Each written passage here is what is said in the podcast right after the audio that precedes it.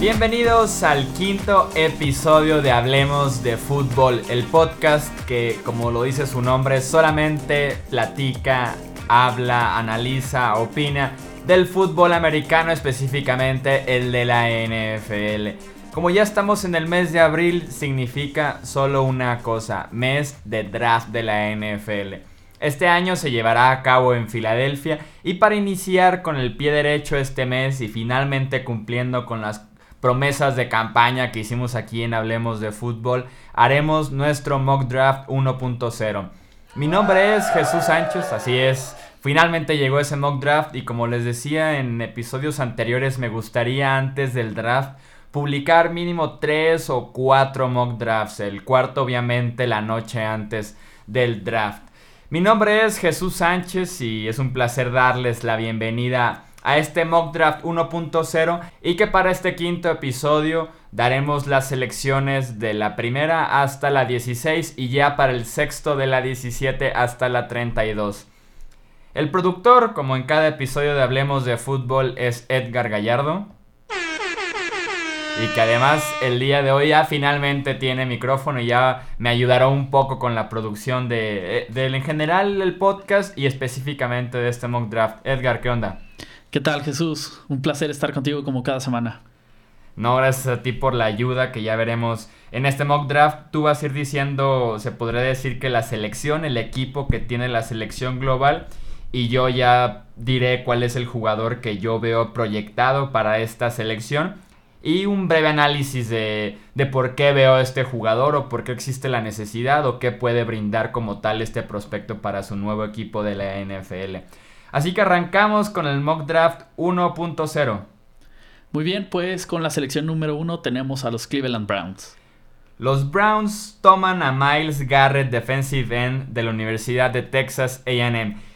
Siento que no hay manera de arruinar este pick, por más que sean los Browns, no hay manera. Es muy sencillo. Miles Garrett, el mejor jugador del draft, existe la necesidad, está allí el talento disponible para tomarlo, un jugador que de verdad va a cambiar una defensiva por completo. Y si ya tienes a Emmanuel Ogba, si tienes a Ryan Nassib, Miles Garrett es el pass rusher ideal para ser la estrella de esa defensiva y que finalmente Ogba y Nassib sigan colaborando, presionando al coreback, pero ya en un segundo plano apoyados de los dobles equipos que puede llamar Miles Garrett en el otro extremo de la línea. Así que no hay pierde aquí, Miles Garrett a los Browns.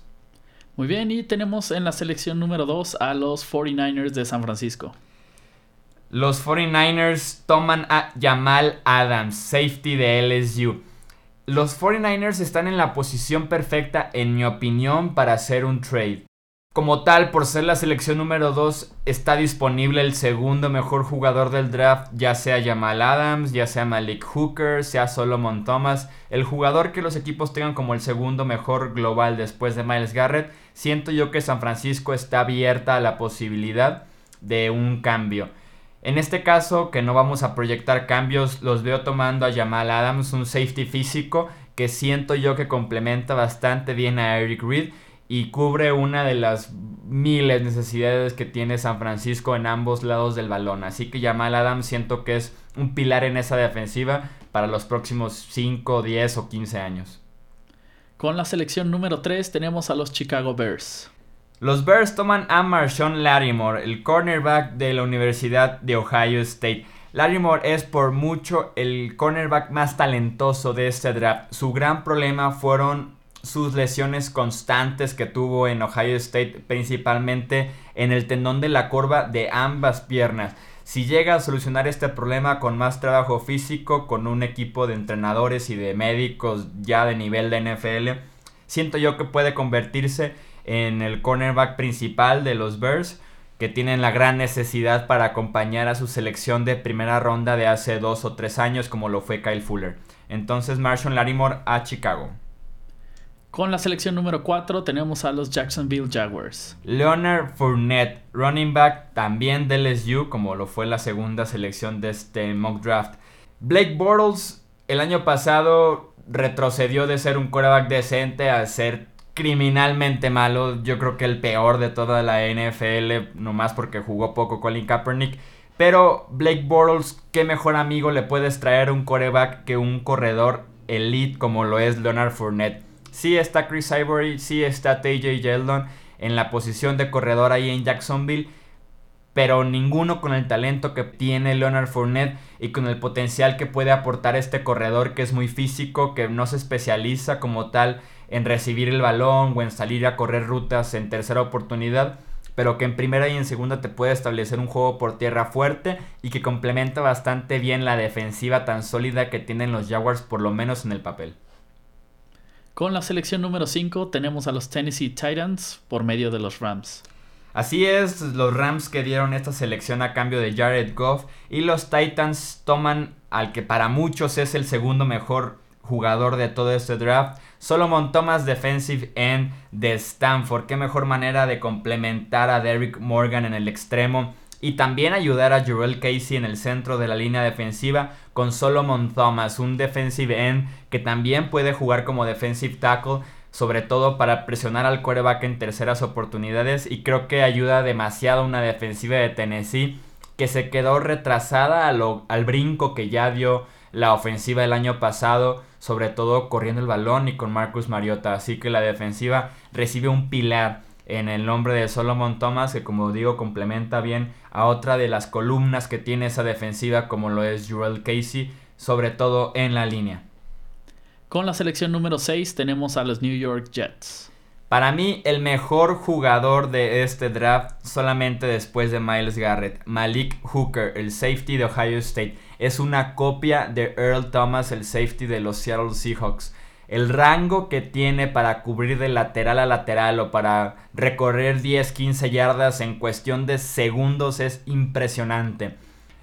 Ver sus, ver sus jugadas que realizaba con los Buckeyes el año pasado te dejaba con la boca abierta de la cantidad de terreno que puede cubrir. Y con los Jets me parece la situación perfecta para ir con una selección segura después de tantas veces que la han regado en los últimos años.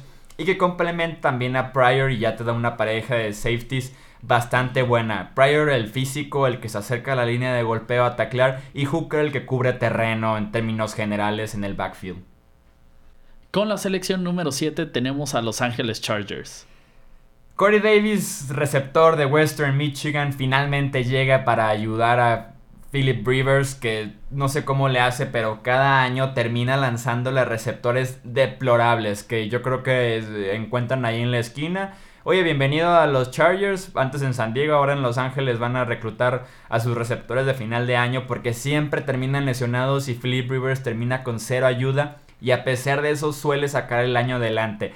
Si Keenan Allen regresa sano, le sumas a Corey Davis, le sumas a Travis Benjamin y la posición de la cerrada que también la tienen muy bien cubierta, ya es un arsenal interesante para la Philip Rivers que conforme avanzan los años se hace más viejo, obviamente van a necesitar más ayuda en la ofensiva. Así que Corey Davis, el mejor receptor de este draft, a Los Angeles Chargers. Con la selección número 8 tenemos a los Carolina Panthers. Jonathan Allen, defensive tackle de la Universidad de Alabama, es perfecto para ayudar a Kawan Short en el centro de esa línea defensiva. Y para presionar todavía más al coreback, no me imagino mejor pareja si se llega a concretar esta selección que Short y Allen en el centro de una línea defensiva para presionar al coreback. Es su especialidad se complementan bastante bien y ayudan también a los extremos que ya tienen a Charles Johnson, que tienen a Julius Peppers de regreso, así que la defensiva de Carolina retoma esa identidad de muy buena defensiva que tenían hace un año cuando llegaron hasta el Super Bowl 50. Y con la selección número 9 tenemos a Cincinnati Bengals. Derek Barnett, el defensive end de la Universidad de Tennessee, llega a Cincinnati a ayudar a un pass rush que el año pasado estuvo perdido Carlos Dunlap lo único decente que tenían en la posición de defensive end. Michael Johnson ya no es el mismo, no es aquel que se fue a, Tampa Bay hace tres años en la agencia libre. Derek Barnett, su especialidad es presionar al coreback y cubre una necesidad importante, además de tener el talento para ser seleccionado en el top 10. Este draft me encanta en pass rushers y Derek Barnett es uno de ellos. es bastante atlético, y además es un excelente jugador con producción en una universidad que juega en la mejor conferencia de la NCAA como lo, como lo es la SEC. Y llegamos a la selección número 10 con los Buffalo Bills. Así es, para redondear el top 10, los Bills toman a Garyon Conley, otro esquinero de Ohio State que también puede cubrir bastante bien. Los Bills, recordemos que en esta agencia libre perdieron a Stephon Gilmore, que se fue a los Patriots en un contrato de más de 60 millones de dólares. Dejan a Ronald Darby solo en esa secundaria y Karen Conley creo que es la opción perfecta para poder complementar a Ronald Darby y volver a tener una pareja de esquineros jóvenes y bastante talentosos como la que ya tenían con Darby y Gilmore. Con la selección número 11 pasamos a los New Orleans Saints. Los Saints también le traen ayuda a Drew Brees, justo como lo hicieron los Chargers en este mock draft 1.0, trayendo a Mike Williams, wide receiver de Clemson, el segundo mejor receptor de este draft ya tienen a Michael Thomas que es un poco más elusivo además de que tiene tamaño. Tienen a Willis Snead que trabaja bastante bien en el slot. Williams es la opción perfecta para jugar por afuera de los números. La comparación que yo le he encontrado a Williams que le queda como anillo al dedo es Des Bryant. Tiene el físico muy parecido en altura y en peso. Tiene un estilo muy similar también entonces me parece una gran opción también para poder extender la carrera de Drew Brees, como ya lo mencionábamos con Philip Rivers y los Chargers. Se trata de apoyar a un coreback que cada vez se hace más viejo y que de alguna manera va a necesitar más ayuda conforme avanzan los años. Así que Mike Williams me parece una excelente opción para los Saints. Con la selección número 12 tenemos de nuevo a los Cleveland Browns por medio de los Philadelphia Eagles. Así es el cambio que involucró a Carson Wentz el draft pasado. Trae a Cleveland a OJ Howard, tight end de Alabama, el mejor a la cerrada que tiene este draft. Y aquí quiero hacer un paréntesis de este mock draft. Cleveland, si estás escuchando esto, Sashi Brown, el GM con, con, el mejor nombre de toda la NFL, porque quien se llama Sashi en el siglo XXI, no selecciones a un quarterback con el pick número 12. Por favor, no lo hagas, por más que estén todos disponibles, como es el caso de este draft. Ve por la selección segura, ve por el jugador que ya lo hizo en la NCAA, que es bastante atlético, que viene de un programa aprobado en el fútbol americano colegial. Toma a OJ Howard, ayuda a la ofensiva y este draft se trata de sumar talento y talento y talento, no como tal de buscar la necesidad de un coreback, porque Cleveland ahorita no lo necesita no está un mariscal de campo de ganar en la NFL. Está un mariscal de campo y a 10.000 posiciones más. Así que Howard es la opción segura para Cleveland, que es lo que necesita ahorita. Acumular talento de manera segura y Howard es la opción. Con la selección número 13 pasamos a los Arizona Cardinals. Ruben Foster, el linebacker también de la Universidad de Alabama, es la tercera selección que tiene Alabama tan solo en el top 13 de este mock draft. Sí trajeron a Carlos Dansby en esta agencia libre, pero seguramente es una renta de un año a lo mucho por la edad que tiene Dansby. Y Ruben Foster puede cubrir terreno, es un tacleador seguro también de lateral a lateral y le cae bien a la identidad que deben retomar los Cardinals que hace 3, 2 años los veías como una defensiva sólida, muy física y que el año pasado dejaron ir un poco ese estilo. Así que Ruben Foster llega para revivir esa defensiva de los Arizona Cardinals. Y con la selección número 14 tenemos a los Philadelphia Eagles por medio de los Vikings de Minnesota. Así es, la selección que regresó a Filadelfia a la primera ronda que involucró a Sam Bradford, que fue cambiado a los Vikings. Tredavious White, el cornerback de LSU, para muchos el segundo mejor esquinero que tiene este draft de la NFL, para mí es el tercero detrás de la pareja de Ohio State. Finalmente atendieron este problema que tenían en la secundaria. Parece que cada año lo tienen, que por eso salen a firmar a veces a Sante Samuel, a Nandi Asamoah, a Lewis McKelvin. Cada agencia libre es un esquinero diferente que firman y que no tiene éxito. Ahora van al draft y eligen a un esquinero seguro como lo es Davis White y que además lo unen con Jalen Mills que viene de esta misma universidad que fueron pareja en LSU. Así que es perfecta esta selección de Davis White a Filadelfia y su secundaria que está bastante dañada. Muy bien, y ahora vamos a la selección número 15 con Indianapolis Colts. Los Colts tienen la encomienda que tienen en cada draft también en este 2017. Protege a Andrew Locke, el jugador más valioso que tiene esa franquicia desde el 2012 y cada año es golpeado y golpeado y golpeado. Casi siempre es el quarterback más capturado de toda la NFL. Solamente detrás de Cam Newton, que también por correr bastante le pegan y le pegan y le pegan.